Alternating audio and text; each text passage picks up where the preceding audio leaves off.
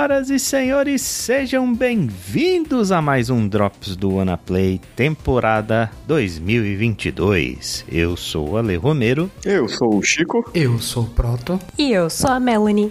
E hoje vamos para mais uma edição dos jogos que nós estamos jogando. E eu vou começar dessa vez. Vou começar falando aí de Track to Yomi, um jogo lançado no mês de maio por um carinha chamado Leonard Menchiari e ele foi publicado pela Devolver Digital. Saiu para PC, para os dois PlayStations, para os cinco Xbox, sei lá quantos Xbox tem, mas saiu para todos eles. Game Pass? Game Pass também, ele está. Geladeira. É, geladeira. Só não saiu para o Switch, mas ele está no Game Pass tanto do PC quanto de console. Foi lá, inclusive, que eu joguei. Do que que se trata, né? O Track to Yomi, ele foi um indie que chamou bastante atenção aí no, nos últimos tempos, quando ele foi divulgado pelo visual bonitão dele. Ele é basicamente uma grande homenagem aos filmes do Akira Kurosawa, né? Toda a estética do jogo é em preto e branco, o plot é muito inspirado pelos filmes do Kurosawa lá da década de 70, os filmes de samurai. E o jogo, no geral, tem toda essa pegada de ser uma grande homenagem, né? Isso não é tanto uma novidade assim, porque o Ghost of Tsushima ele já tinha um modo Kurosawa, né?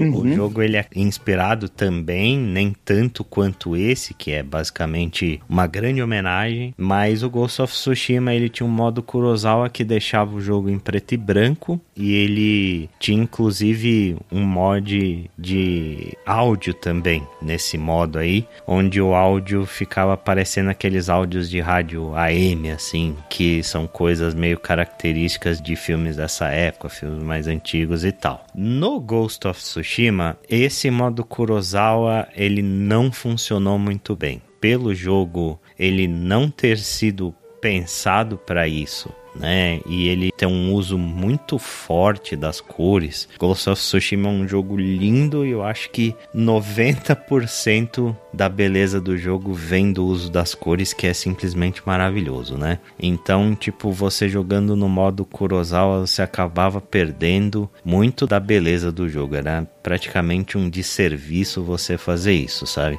E tirando que, como o jogo não foi planejado para isso, você tinha coisas, por exemplo, quando você estava num ambiente muito escuro, o jogo ficava escuro demais. Você estava num ambiente muito claro, o jogo ficava claro demais, sabe? Não era exatamente pensado para ser de fato um jogo em preto e branco. O Track to Yomi, ele foi um jogo 100% planejado para ser um Kurosawa, né? para ser um filme uhum. do Kurosawa. Ele não tem modo colorido, é só em preto e branco mesmo. E eu acho que esse é disparado o ponto mais positivo desse jogo, assim. O visual é de fato muito bonito. A película dele é meio chuviscada, assim, parece de fato que foi filmado na década de 60. Ele faz o uso de câmeras fixas, tipo Resident Evil antigo, sabe? Uhum. E ele faz uns usos muito interessantes da sua visão, de como você tá vendo as cenas do jogo. Não só você vê o jogo por uma câmera fixa, como às vezes ele brinca como se você estivesse vendo pelos olhos de alguém, assim. Me lembra muito para quem jogou o Kentucky Route Zero. Ele fazia bastante isso também, de às vezes a câmera tá posicionada dentro de um frame de uma janela ou entre as fissuras de uma cerca, sabe? Tipo, você se sente meio voyeur do negócio, assim.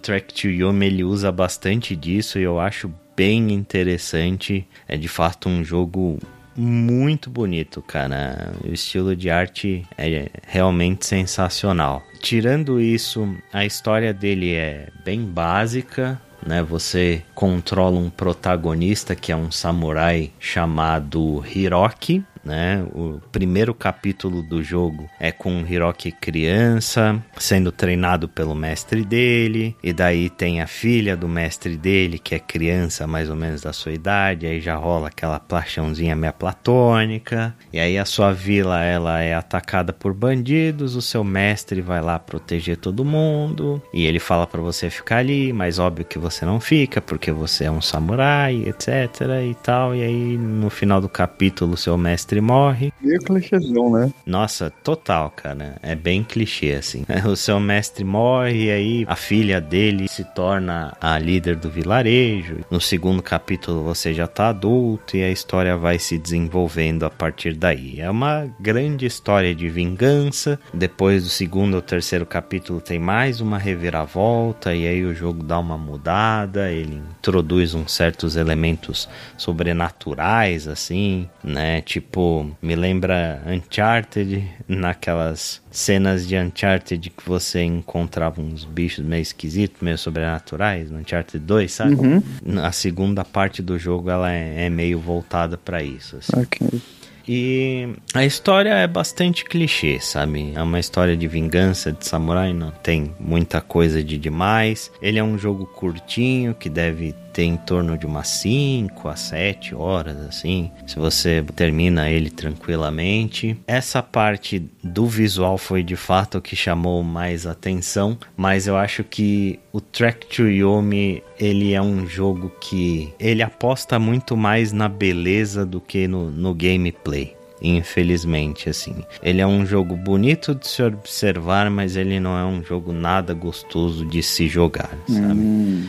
Primeiro, a parte da câmera fixa, ela às vezes atrapalha um pouco a parte de exploração, porque às vezes ela tá muito distante ou às vezes ela fica num ângulo muito horizontal e você se move em layers diferentes desse ângulo horizontal. Às vezes ele parece, né, um jogo 2D, mas na realidade é 3D. Você consegue explorar para outros lados do mapa, às vezes tem coisas escondidas e tal. E a câmera às vezes atrapalha um pouco nesse aspecto, né? O negócio de ter um, um frame meio chuviscado, ele acaba atrapalhando de você encontrar coletáveis, porque os ícones de coletável eles são bem, bem, bem minimalistas e às vezes você acaba não percebendo por conta desses chuviscos na tela. Às vezes você perde muito tempo explorando, achando que você vai encontrar alguma coisa ali, mas na realidade é só um chuvisco do frame. sabe? Ok.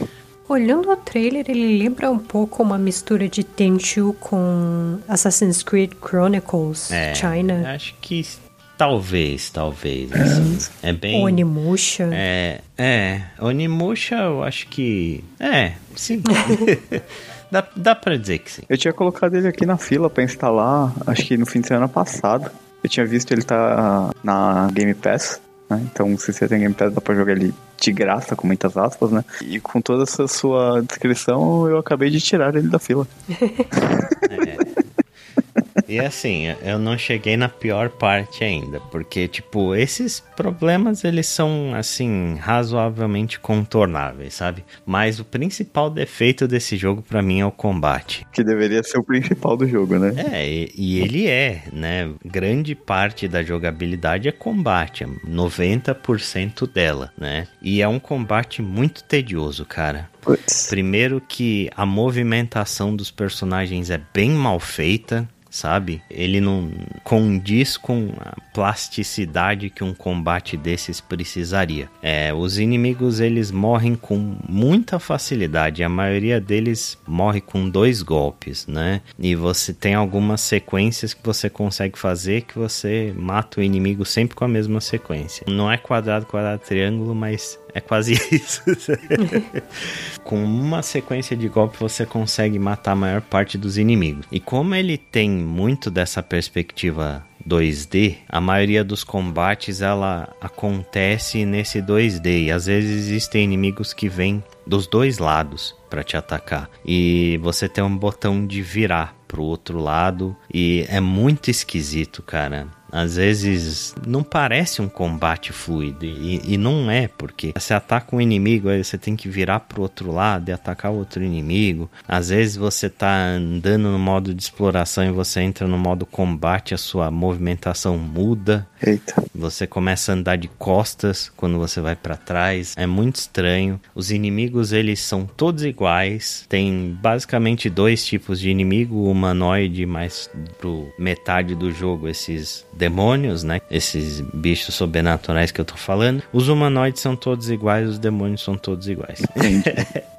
é, basicamente isso, assim. E é um combate chato, monótono. É, você ganha umas habilidades, você consegue fazer uns upgrades, mas a maioria deles não é muito útil, porque, como eu falei, você consegue usar uma sequência só e matar todo mundo. Tem um sistema de parry que é horroroso assim. É horrível de você acertar o timing do parry, né? E para alguns inimigos ele é meio que essencial para você quebrar meio que a postura do cara. Tem algumas boss battles em alguns finais de fase e elas meio que são o melhor ponto do combate assim, porque dá um pouquinho mais de variedade na monotonia que você encontra durante o, o jogo inteiro. E eu, eu não tenho muito mais o que falar, sabe? Ele é um jogo bonito, mas é um jogo muito ruinzinho de se jogar, assim. Se você é, é muito fã desse estilo de jogo, de samurai, etc., do, dos filmes do Kurosawa e se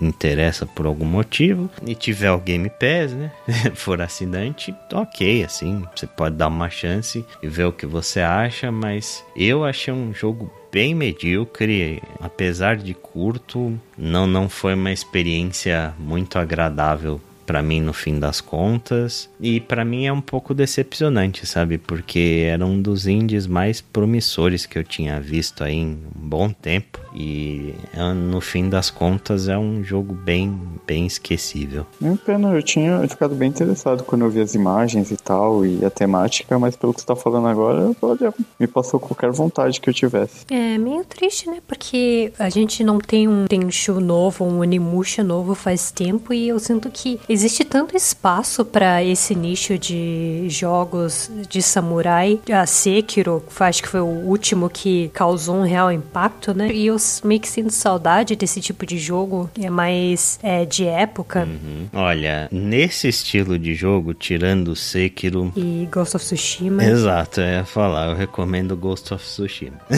Porque, ao contrário desse jogo, Ghost of Tsushima tem um combate simplesmente espetacular, né? Ah, e a história é muito boa também. E, apesar de ser meio clichê também. Sim, sim. pra quem quiser esperar, ele provavelmente vai estar no Sony Game Pass, né? Então, vai, vai, já é. confirmaram. É um jogo Ele me parece um jogo que tentou ir demais pra coisa do cinema, do ser um jogo Kurosawa, do que tentar é. ser um jogo, né? Ele se preocupou muito com a coisa errada. É, pois é, assim, eu acho que como homenagem eles mandaram extremamente bem, né? Que 90% do desenvolvimento do jogo foi gasto nisso, em replicar o cenário Kurosawa, em ser uma homenagem digna cinematográfica. Faltou fazer o jogo, né? Exato, né, cara? no fim das contas, o que a gente joga é o jogo. Se for para assistir um filme do Kurosawa, eu vou lá né? na internet, em qualquer lugar, numa locadora digital da vida e assista um filme do Kurosawa, né? Então, é isso. Track to Yomi, infelizmente, bastante decepcionante para mim.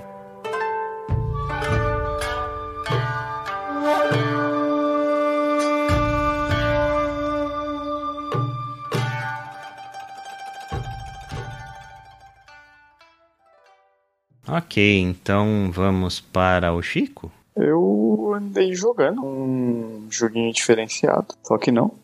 É, é, Have a Nice Death é um jogo aí que a publisher é a Gearbox e por isso que eu cheguei nesse jogo, mas é um jogo de plataforma 2D, roguelike, que você basicamente joga com a morte, né, bem caricata, bem bonitinha, né, e a morte é o CEO, um dos co-founders e CEO da Death Incorporated e ele está numa beira de um burnout e isso faz com que você vá lá, tipo, como a morte e vá passando por todos os departamentos ali da Death Incorporated Corporate para colocar ordem na casa. É, você vê que nem a morte aguenta mais, né?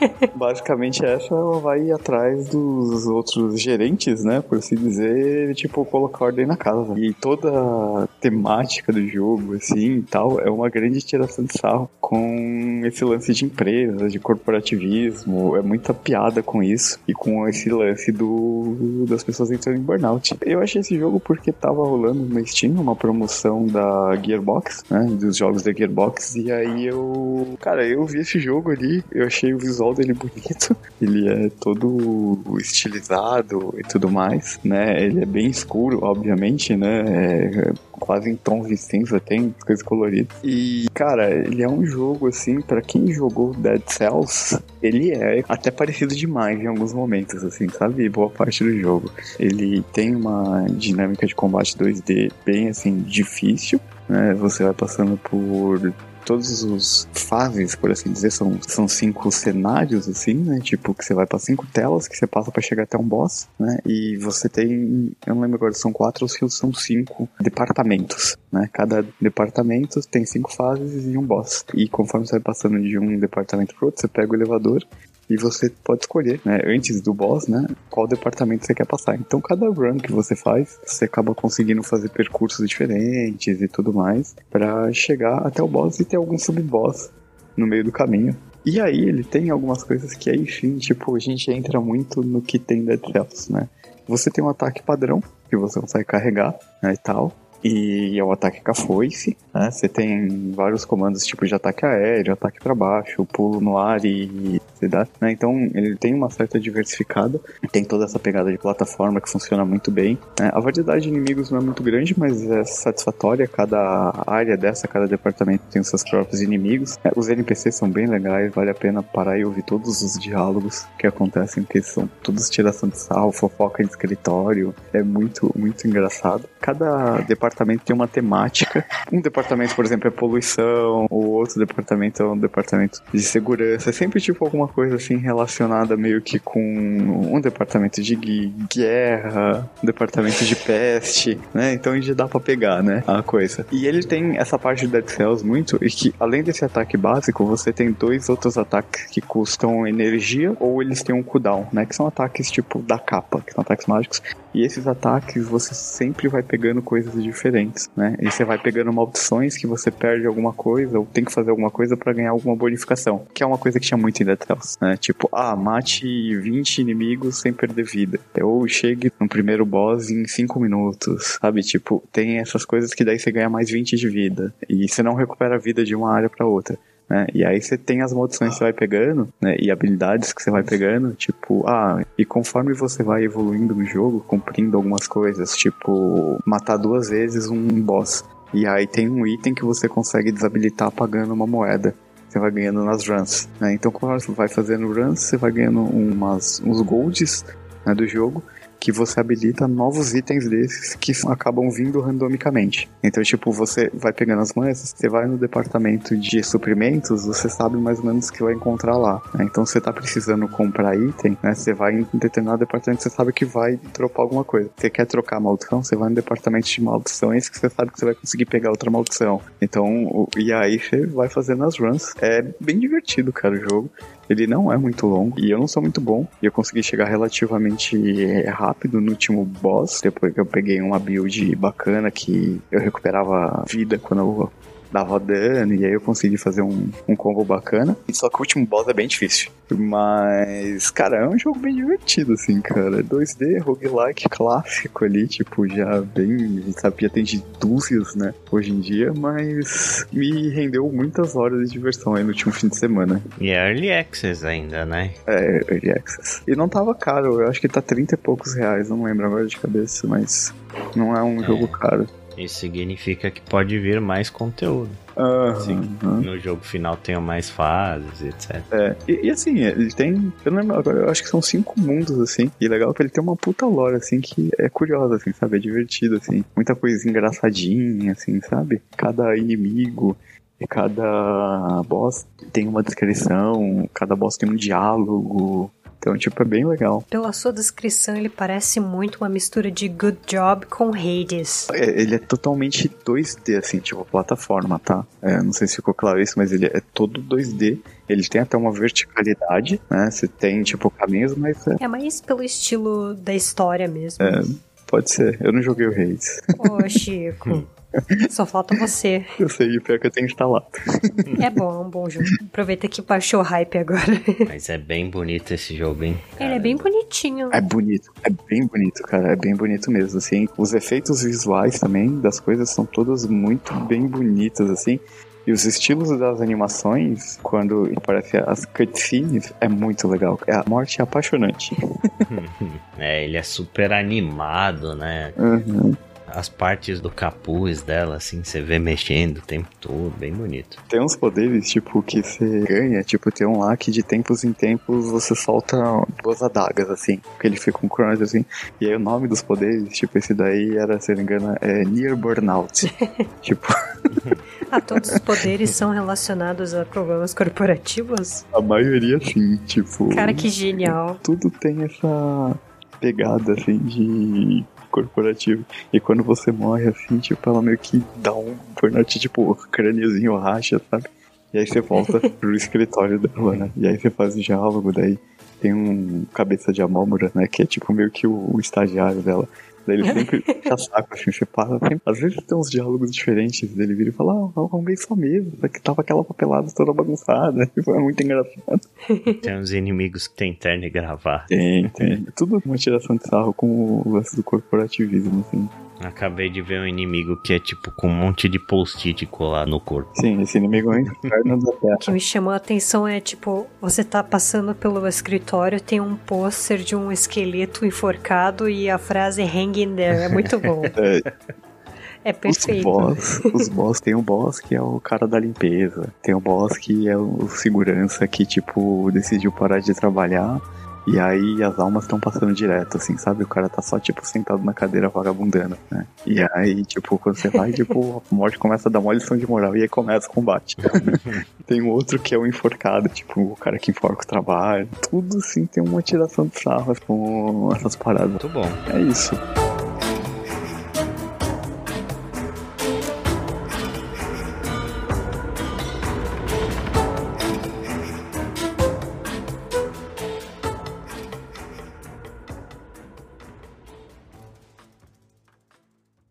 Vamos pra Mel. Mel, o que, que você anda jogando? Ok, um jogo que eu tenho jogado com relativa consistência desde que começou a onda de lockdowns em 2020 é, é o Mass Effect.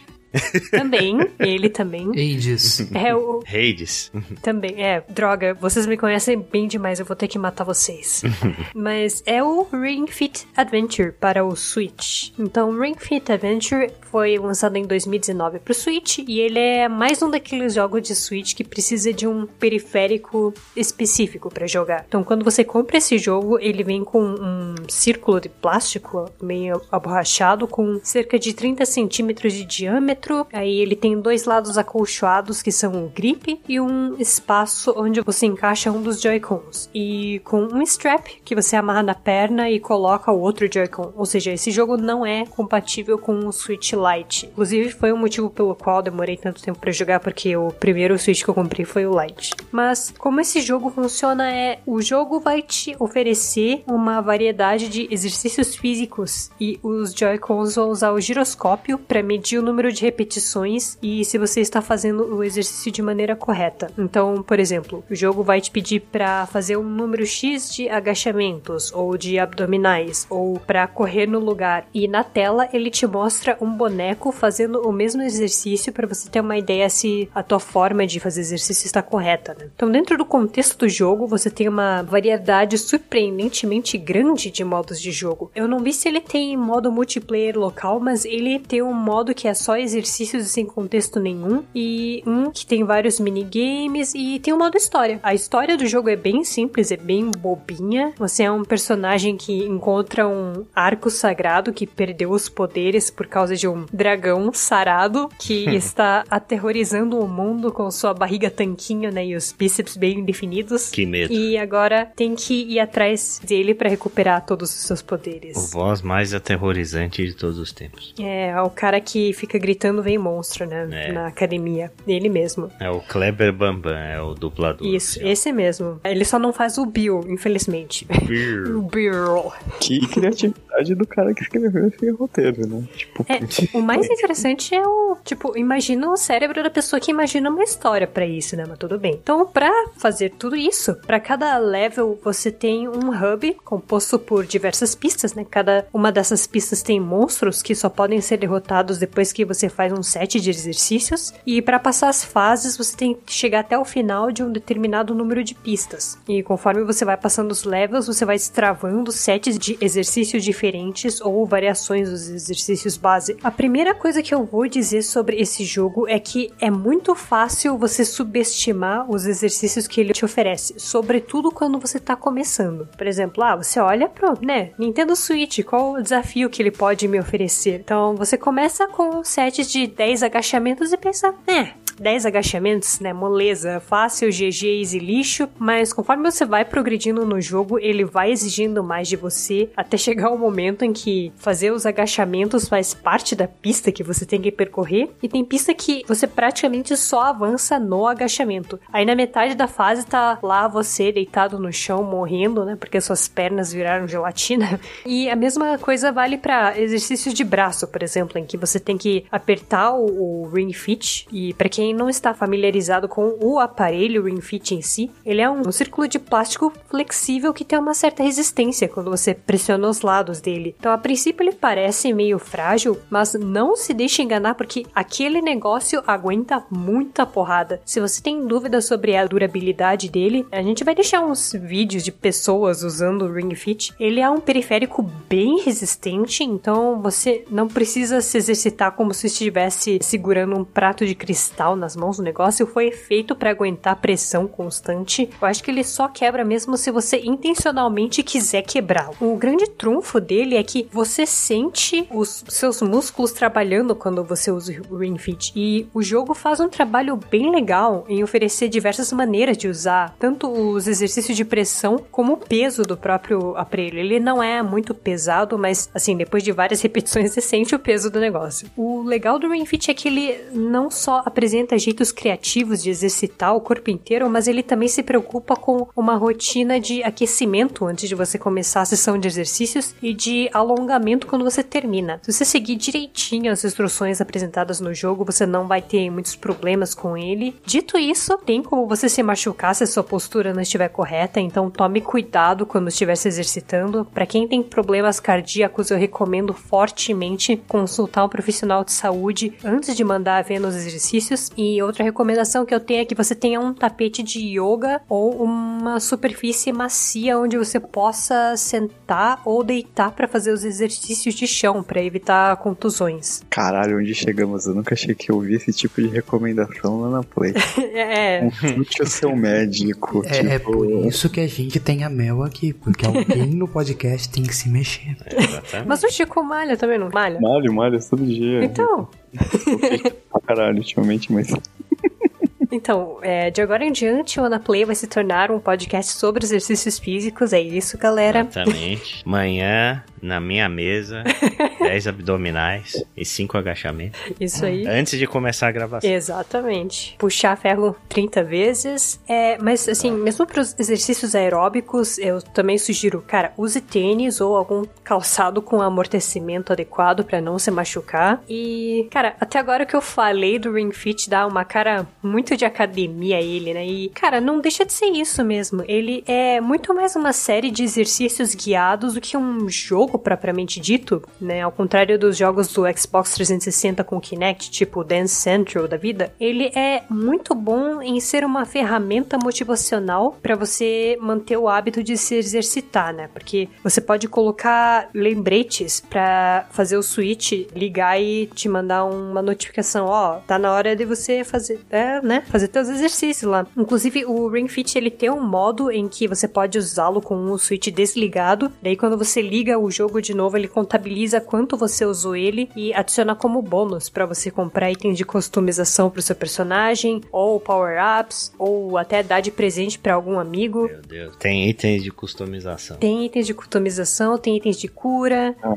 é... Enfim, o Ring Fit Adventure é um jeito muito legal e eficiente de se exercitar. Ele torna exercícios físicos um pouco mais interessantes, né? E, cara, ele funciona. Funciona muito bem. Inclusive, eu acho que eu cheguei a mencionar offline que, digamos, uns dois, três meses só usando o Ring Fit, eu já comecei a ver o efeito da barriga tanquinho lá aparecendo. Então, claro, ele não vai fazer milagre, né? Você tem que colocar um pouco de esforço, você tem que colocar um pouco de disciplina no negócio, mas o único problema dele é que no Brasil ele é meio caro. Então o kit com o jogo e os acessórios está mais de 600 reais.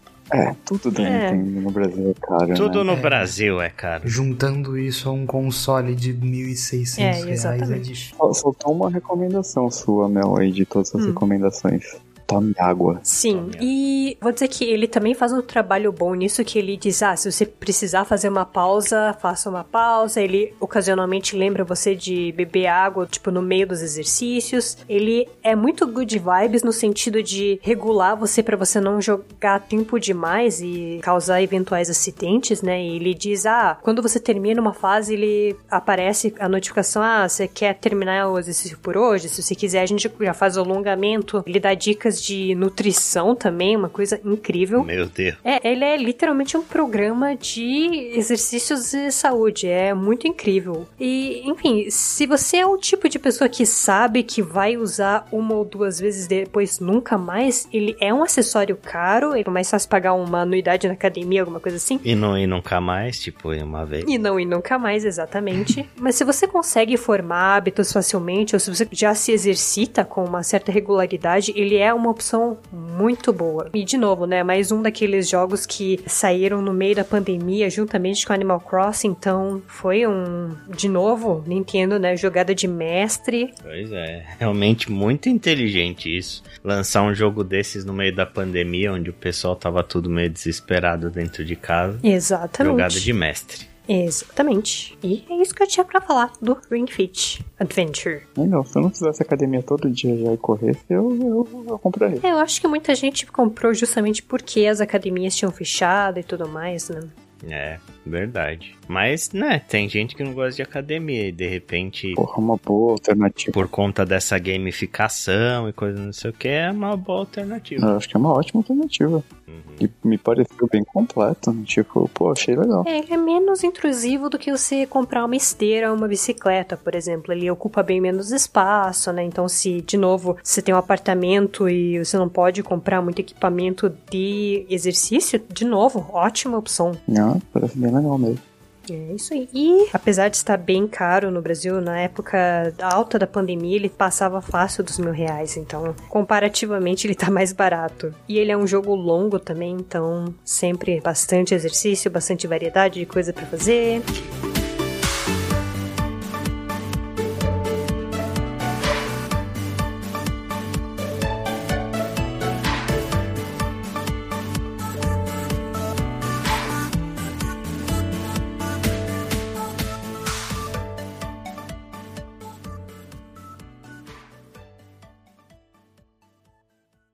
Ótimo. Então, vamos terminando esse podcast com o Proto. Proto, o que, que você anda jogando? Eu finalmente comprei Tiny Tina's Wonderlands. Você, como grande fã de Borderlands que é, eu achei que você demorou bastante para comprar. Eu não queria comprar na Epic, porque meus achievements estão todos na Steam, e daí eu não tenho. Mas daí apareceu 45% de desconto, e eu falei, tá, vou morder. Assim que eles te pegam, é, é assim que eles te pegam. Não consegue, né, Moisés? Não consegue. é, o que é Tiny Tina's Wonderlands? Vamos lá. Ele é um jogo looter shooter. Ele não é um Borderlands. O que, que, eu quero dizer com isso? Ele é um looter shooter, você vai ter armas, você vai atirar, você vai pegar armas, itens, equipamento de diversas raridades e você vai trocar equipamento, vai melhorando, blá blá. E o endgame você quer fazer o Ultra Mega Blaster fodão setup para atravessar solando monstros que deveriam ser mortos em quatro players. Aliás, é, até antes de você começar a falar do jogo, ele é DLC do Borderlands 3, então você tem que ter o Borderlands 3 base. Não, ele é um jogo standalone. Oh. É, e esse é o primeiro ponto bizarro dele. Mas eu já chego aí. O que é o jogo? Você é uma pessoa que é referida como The Newbie, que está jogando Bunkers and Badasses, não é D&D, é B&B, com a Tiny Tina e outras duas pessoas, porque vocês quatro estão presos numa nave que o Captain Valentine crashou e agora vocês estão esperando por resgate, enquanto isso vocês estão jogando Bunkers and Badasses com a Tiny Tina mestrando. Portanto, o jogo tem que se passar em alguma coisa entre o Borderlands 2 e o 3, porque ainda é a Tiny Tina, não é a Tina adulta. Então você cria o seu personagem. Então é primeiro Borderlands que você não só escolhe a classe e o personagem que vem junto. Você escolhe uma classe, você coloca o nome do personagem, escolhe tipo de corpo, gênero, voz, construção de personagem de RPG clássico e você coloca atributos no seu personagem. Então você tem força, destreza, vitalidade, por aí vai. E daí você vai jogando a história, e tem side quests, tem um milhão de coisas para encontrar. O jogo é muito, muito bem polido tá? Ele tem todo o visual de Borderlands, aquelas bordas todas exageradas, meio cartunesco, extremamente bem feito. Todas as transições são muito bem feitas. Aliás, eu devo dizer que é uma das melhores transições entre cutscene para criar o seu personagem que eu já vi. Eu não vou estragar a surpresa, mas é, o jeito que eles fazem isso é muito transparente. E por o jogo ter um estilo muito cartunesco, as transições entre cutscene pré-renderizada e gameplay são maravilhosas. E tem um momento, logo no começo do jogo, não é exatamente um spoiler, que você vai pro Overroad. Então é como se você estivesse movendo a sua miniaturinha num tabuleirão que seria o mundo. Daí você pode andar entre cidades, entre dungeons, e se você pisa na grama alta, aparece um random encounter para você. O que é muito interessante, na verdade. Isso é a minha mecânica nova favorita do jogo. Você tem random encounters. Você pode simplesmente ligar o jogo e jogar random encounters. Você é jogado no mapa com uma quantidade de inimigos para matar e vai lá, divirta-se, boas. Se você tem 15, 20 minutos para matar e é isso que você quer fazer, é perfeitamente válido. Você não precisa correr dentro de uma dungeon que você já conhece. Tem um, um valor de aleatoriedade, de diversão avulsa que é bem interessante. O que me leva a uma parte estranha do jogo. Ele sente como um DLC de Borderlands 3. O que eu quero dizer com isso? As mecânicas básicas são do Borderlands 3, tá? Você vai andar, atirar, pular, você tem vaulting, você tem tiro secundário, você tem o dashing que ele faz e beleza. Só que falta algumas explicações. Você percebe que o tutorial foi meio não tão completo quanto poderia ser. Ele não explica os tipos de armas diferentes, por exemplo, que é feito de maneira um pouco mais tranquila, mas ainda é feito no Borderlands 3. Ele conta como se você já soubesse jogar Borderlands. É, ele conta como se você já soubesse o básico de Borderlands. E ele foca no que é diferente. Ele conta como você não fosse novo na série, né? Um pouquinho. Então, e muita gente acredita nisso, que Tiny Tina's Wonderlands era para ser um DLC de Borderlands 3. Uhum. E como Borderlands 3 não teve o sucesso que eles esperavam nas duas seasons, apesar do jogo inicial ter sido um sucesso, os DLCs não foram um sucesso tão grande, muita gente acredita que o Tiny Tina's foi aproveitado e esticado para ser um jogo standalone. E eu devo dizer que eu sinto uma parte disso. Por exemplo, uma das coisas novas no jogo é tudo tá no seu nível o tempo inteiro. Então, se você vai passar por uma área que você já terminou, no Borderlands 3, no 1 e no 2 também, você encontraria inimigos daquela área. Então, você atravessa eles como faca na manteiga, eles não te dão XP, nada do que eles dropam é útil, mas eles estão lá. No Tiny Tina's Wonderlands, se você é nível 14 e você volta para a primeira área, os monstros são nível 14. Nossa. O que é legal, porque é sempre interessante, sempre vale a pena você andar por qualquer área. Quando você está andando por uma área antiga para encontrar os segredos que tem e você vai encontrar inimigos, eles vão dropar coisas úteis, eles vão te dar dinheiro, eles vão te dar XP no nível que você tá. Só que isso leva com que o jogo esteja o tempo inteiro meio que te pedindo para encontrar equipamento, o que te leva a grindar grana e itens antes de você querer avançar. Porque se você não consegue um set de equipamento decente, ele fica meio complicado de avançar. Então você acaba te forçando a fazer grind, tipo um RPG. Ele te obriga a fazer um pouco de grind. Ele não te obriga a ficar parado fazendo grind, tá? Uhum. Principalmente porque esse é o primeiro Borderlands que eu lembro, não lembro se tem isso no 3, mas eu acho que não. Nível de dificuldade. Você pode simplesmente ir lá nas opções e colocar a dificuldade no easy e GG. Os inimigos dão 25% menos de dano, você dá 15% a mais de dano e vai se divertir. Nada de errado com isso. Você não perde nada, o jogo não muda nada e é isso aí. Mas eu sinto como se eles estivessem tentando esticar o jogo um pouquinho demais, de um jeito que é um pouco artificial. Será que eles não fizeram isso justamente pelo que você falou, que era para ser um DLC e acabaram tendo que colocar, inflar o bagulho para ser um jogo completo? É exatamente por isso que eu acredito que eles fizeram isso. Eu não tenho certeza, eu não consigo. Eu não posso nem dizer que isso realmente acontece ou que é só impressão minha querendo avançar mais rápido no jogo do que o jogo quer que eu avance. Aliás, deve-se dizer, como tem side quest nesse jogo. Caraca, eu amo uma side quest, mas quando você abre o um mapa e tem 12 exclamaçõezinhas assim para você ir lá, eu estou um pouco sobrecarregado. Isso é muito eu me sinto abrindo meu gira numa segunda-feira, manja. Mas, cara, como o jogo tá bem polido. Tem um bug no Borderlands 3 que me irrita tremendamente, que é os gatilhos de áudio, né? nem sempre engatam. Então, às vezes, uma pessoa fala e fica aquele silêncio constrangedor até o jogo se tocar que outra pessoa tinha que falar. Então fica algo como e daí o personagem fala. Então fica muito esquisito. No Tiny Tinas eles corrigiram isso bastante. Ainda tem um momento ou outro que fica meio segundo de silêncio assim que você fala,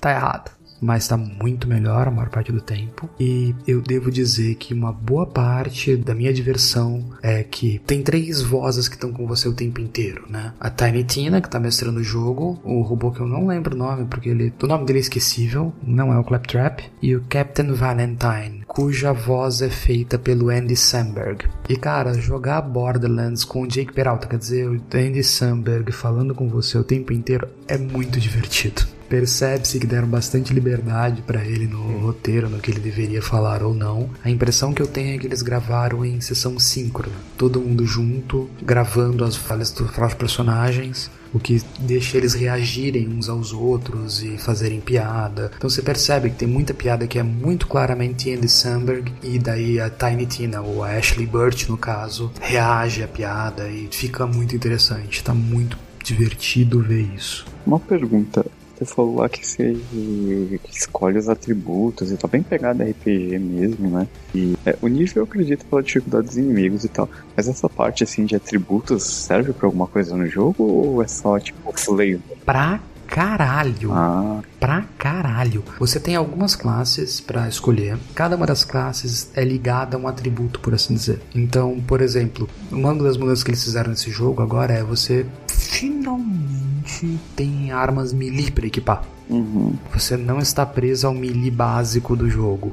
Você hum. pode equipar uma espada, um machado, um martelo, um whatever, e isso faz diferença. E agora, armas melee têm uma chance de dar dano crítico, de dar Critical Strike. E a chance dela dar o crítico é definido pelo seu Dexterity, pela sua destreza. Você pode equipar no que seria a granada num jogo Borderlands normal, uma spell, uhum. como era no Tiny Tina's Assault on Dragon Keep, que era o DLC do Borderlands 2. Nesse jogo é são spells que tem de vários tipos e dependendo da sua inteligência, a spell recarrega mais rápido. Entendi.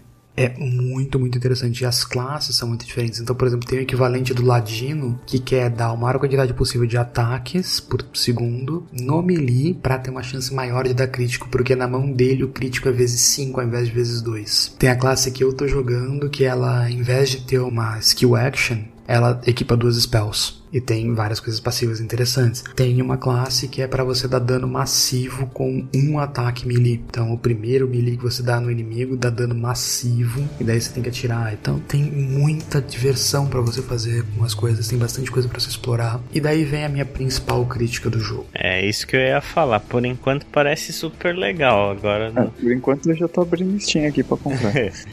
Só que a recepção desse jogo não foi tão boa assim. É, porque ele não é um Borderlands. Muita gente entrou nele esperando que era um Borderlands, esperando Tiny Tina's Assault on Dragon Keep. Ele não é aquele jogo. E se você entrar esperando um Borderlands do jeito que você esperaria um Borderlands 4, se você entrar esperando um jogo parecido com Tiny Tina's Assault on Dragon Keep, você vai se frustrar. Porque o jogo não tá tentando ser aquilo, ele tá tentando ser o mesmo espírito de jogo, que é você misturando Borderlands com uma aventura fantástica, com o tipo de humor idiota e ridículo e absurdo de Borderlands. Se você gosta desse tipo de humor e se você gosta desse tipo de mistura, o jogo é muito bom. É o meu caso. Eu gosto de Borderlands pelo estilo dele, pelo quão absurdo ele é. Se você não tá afim disso, não é para você e a recepção vai ser boa. O principal problema desse jogo, por ele ter sido recebido mal, na minha opinião, é a mesma coisa de Cyberpunk. Nós hypamos uma coisa, nós te entregamos 60% disso. E o aspecto looter, Proto? Como ele é em relação a ser um looter shooter? Uh, boy. Quanto tempo a gente tem hoje? Vamos lá. All the time in the world. É, ele é um Borderlands, tá? Então, armas seguindo as raridades de WoW, então, comum, incomum, raro, épico, lendário. E você tem 12 slots para equipar coisa. Então você tem drop pra caraca para fazer. Só que eles inventaram coisas que deixaram o jogo muito, muito interessante. Um, em todo Borderlands tem um item que você pode equipar, que é o item de classe, né? Ele aumenta suas skills específicas, ele te dá bônus e só sua classe pode equipar. Sempre teve isso. Qual era o grande problema? Se você estava jogando, por exemplo, no Borderlands 2 de Siren e você encontrava um equipamento sniper, coleta para transformar em dinheiro e jogar fora, né? Inútil. Ele não tem nenhum sistema de pós-game que você pode usar para transferir, tipo, Diablo da vida? Tem. Logo no começo do jogo, logo que você entra na cidade hub, você já pode transferir entre os seus personagens, mas se você não tá nos últimos níveis, raramente vale a pena guardar o slot no seu armário que você provavelmente vai entupir de armas lá pro late game com um equipamento de mid game pros seus personagens secundários, sabe? Aquele não vai poder equipar de qualquer maneira. É. É, você vai acabar jogando fora eventualmente, ah. porque né, não é definitivo. Exato. Então, o que, que eles fizeram? Agora, qualquer drop de equipamento você pode usar em qualquer personagem. Muitas vezes eles são inúteis, mas tem drops de equipamento que você recebe que, por exemplo, te dão um bônus genérico. Se você pegar um da sua classe, por exemplo, ele vai te dar, digamos, 10% a mais de dano na sua action skill. Mas se você pegar um genérico, ele vai te dar 8% a mais de dano na sua action skill independente da sua classe. Ou existem outros que dão bônus para duas classes ao mesmo tempo. Então, se você dropar para ele para qualquer uma dessas duas classes, ele te dá alguma coisa. E daí vem a parte divertida. Depois de um certo nível, você pode fazer multiclasse. Nossa, é muito D&D é muito D&D e, cara, abre a segunda skill list. Você pode começar a enfiar os pontos numa segunda lista de coisas, só que você não ganha o feat da segunda classe, e daí os equipamentos estão te dando bônus em duas árvores de skill. É muito interessante. E as armas é estilo Borderlands, elas não precisam fazer sentido e elas podem ser muito legais. Então, tem todo tipo de coisa. Eles mantiveram os fabricantes do Borderlands 3 e fizeram uma piada com os nomes. Então, o que no Borderlands 3 é Dal, no Tiny Tinas é Dahlia, no Borderlands 3 é Hyperion, no Tiny Tinas é Imperium. É uma piadinha, mas você percebe que é o logo, porque cada marca, cada fabricante de arma tem o seu bônus. Então, por exemplo, todas as armas da Jacobs, que no Tiny Tinas é Black Powder, elas ricocheteiam quando você consegue dar headshot. Todas as armas da Hyperion têm precisão alta, e se, enquanto você tá com a mira acionada, ela tem um escudo adicional na sua frente. Entendi. E por aí vai. Então vale muito a pena você ficar procurando o mesmo estilo de arma de fabricantes diferentes para você poder encontrar aquilo que funciona melhor para sua classe, para o seu personagem, para o seu estilo de jogo. Por exemplo, eu não consigo jogar com uma esqueci o nome da com a Maliwan, eu não lembro qual é o nome dela na Tiny Tinas, mas que tem dano elemental altíssimo, mas demora para dar o primeiro tiro, você tem que ficar carregando para dar o primeiro tiro. Em compensação, eu amo as coisas da Torg, que dá dano explosivo sempre, e você pode fazer grudar no inimigo, e ele só dá dano quando você recarrega a arma. Então é muito bom para lutar contra gente que tem muita vida, para você top ele de dano, sai correndo, recarrega a arma e ele dá dano onde ele estiver. Então, do ponto de vista de encontrar aquilo que você quer, de se divertir procurando equipamento, fazendo build, é delicioso. Principalmente com isso do level fixing, né? Porque você sempre está enfrentando os inimigos no seu nível, a não ser que você vá para quests de nível mais alto que o seu. Mas voltando, você sempre encontra coisas no seu nível. Então o looting é sempre recompensador. Se você for atrás de matar de novo um boss, ele vai dropar coisas no seu nível de novo. Então você não precisa ir até o endgame para conseguir repassar a história, para poder matar o boss de novo, para poder pegar aquele drop único que só ele faz no seu nível. Não, tô com a arma que eu gosto, quero voltar lá para pegar outra. Bora, corre, vai. Basicamente, você pode conseguir qualquer loot em qualquer boss do jogo, qualquer conteúdo. Não, existem pools de drop principalmente para lendário e mítico. Porque eu ia falar, se fosse isso, o pessoal ia pegar a missão mais fácil e ficar farmando até conseguir os God Rolls de tudo. Como qualquer pessoa faz em qualquer looter shoot. É, não, não é o caso. Você tem pools específicas. Então, se você quer pegar algumas armas específicas, você tem que matar aquele boss. Entendi. Só que o ponto é, se você tá no mid game e você tava usando uma arma específica e putz, meu build atual funciona muito bem se eu tivesse aquela arma que eu parei de usar porque ela ficou underleveled. Você pode voltar lá e matar o inimigo até ele dropar aquilo que você precisa, mesmo no mid-game. Hum. Você não precisa esperar o endgame para isso. E tem uma outra coisa que eu tô amando, e muita gente criticou o jogo por isso, é... Existem espalhados no mapa D20s dourados. Hum. Toda vez que você encontra um desses, a sua sorte aumenta em 0.1%. Ou seja, você aumenta o quão raros são os drops que o jogo inteiro dropa. Cara, Cara. Todos os baús, todos os inimigos, tudo vai aumentando de nível. Alguns estão em lugares bastante óbvios, que claramente são pra você encontrar, outros estão mais escondidos e alguns eu fico, como que eu deveria ter chego aqui? Mas isso tá recompensando a coisa que eu mais amo fazer, que é explorar mapa e me meter onde eu não devia, então eu não estou reclamando. e é uma coisa muito de RPG, né? Tudo que você me falou assim desse jogo até agora, inclusive o fato dele não ser um Borderlands, me interessou nele. Então, Não, é um jogo delicioso, eu tô adorando isso. se fosse um Borderlands, eu confesso pra você que eu não tenho saco pra jogar Borderlands mais há muito tempo. Então, O que você não gosta no Borderlands? Porque pode ser que ainda esteja lá. é, ser um jogo que simplesmente hoje em dia não me atrai mais, mas o, o que você descreveu do jogo e tal, e toda essa parte aí, eu, eu curti bastante. Eu vou dar uma chance, provavelmente. É, o único problema dele é, ele tá caro, brother. O joguinho caro. É, mas se você quiser esperar, Epic Game Store eventualmente vai dar esse jogo. Daqui a uns anos. É, ou você vai pegar uma promoção de 60%, ele vai deve sair em setembro agora na Steam, e daí em dezembro ele vai estar com desconto de 50, 60%, mas a versão completa dele com todos os DLCs que ainda vão sair, os que já tem, sai 400 mango, Que peixe. isso, tá maluco. Salgado, hein? Não, loucura, hein?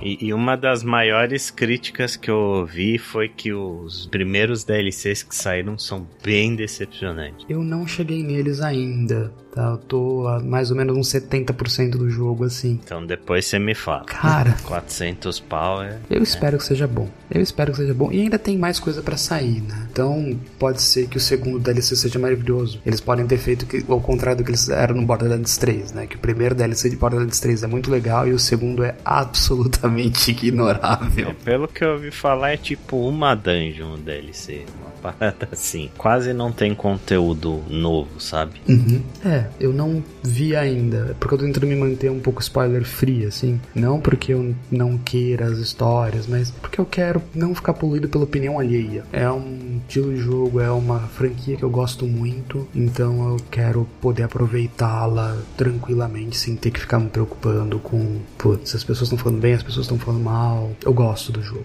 Eu tô curtindo pra caramba o jogo. Ele não é perfeito, ele tem vários defeitos, por exemplo, essa coisa de você ficar explorando o mapa. Tem muito lugar que você consegue ir e você não devia, ou que não tá claro que é uma kill screen. Então eu já perdi um bocado de avanço e um bocado de dinheiro caindo do mapa, porque eu achei que, putz, aqui parece que cai numa estrada ali embaixo e a estrada era cenário. Entendi. Que merda, hein? É, tem os seus problemas. Não é um jogo perfeito nem de longe, mas eles puliram bem, pelo menos a parte que eu já joguei. E outra crítica dele é ele pode ser um pouco repetitivo. Essa parte dos random encounters, depois de um tempo você já viu todos os mapas e você já viu quase todos os encounters que você tem para fazer, então pode ficar repetitivo. Se você não curte esse tipo de coisa, você não tá se desafiando para fazer aqui, eu quero fazer isso daqui no menor tempo possível, eu quero fazer isso daqui sem tomar dano, alguma coisa do tipo, ele pode ficar repetitivo, ele pode ficar meio chato. Felizmente tem um jeito de você evitar random encounter, que é muito legal. O random encounter acontece porque você tá andando no meio do mato e daí o inimigo dá spawn e ele começa a te perseguir. Se você virar no inimigo e der melee nele no overroad, ele deixa de existir e não tem random encounter. Mas isso não é intencional, né?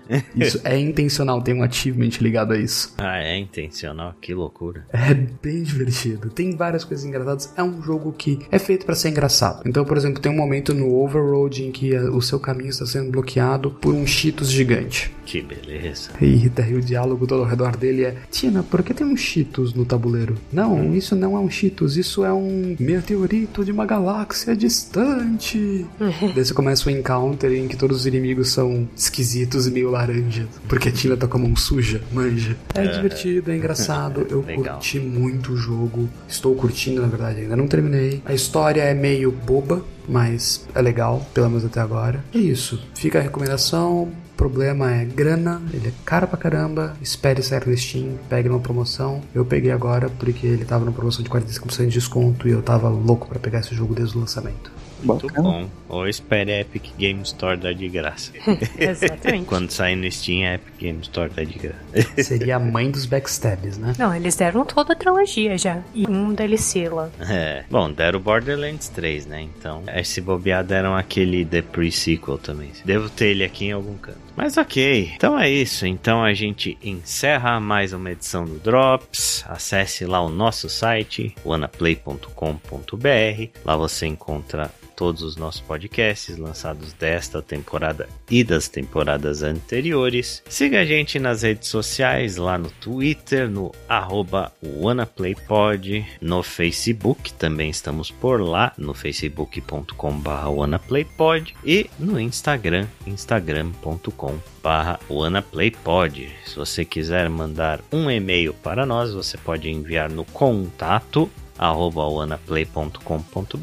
ou mandar uma mensagem pra gente nas redes sociais, no grupo do Telegram, em qualquer lugar, no post deste podcast. A gente interage aí sempre que possível, a gente gosta muito de receber os feedbacks de vocês, certo? Então nós ficamos por aqui. Um abraço para todo mundo e até a próxima. Falou. Até. Até mais.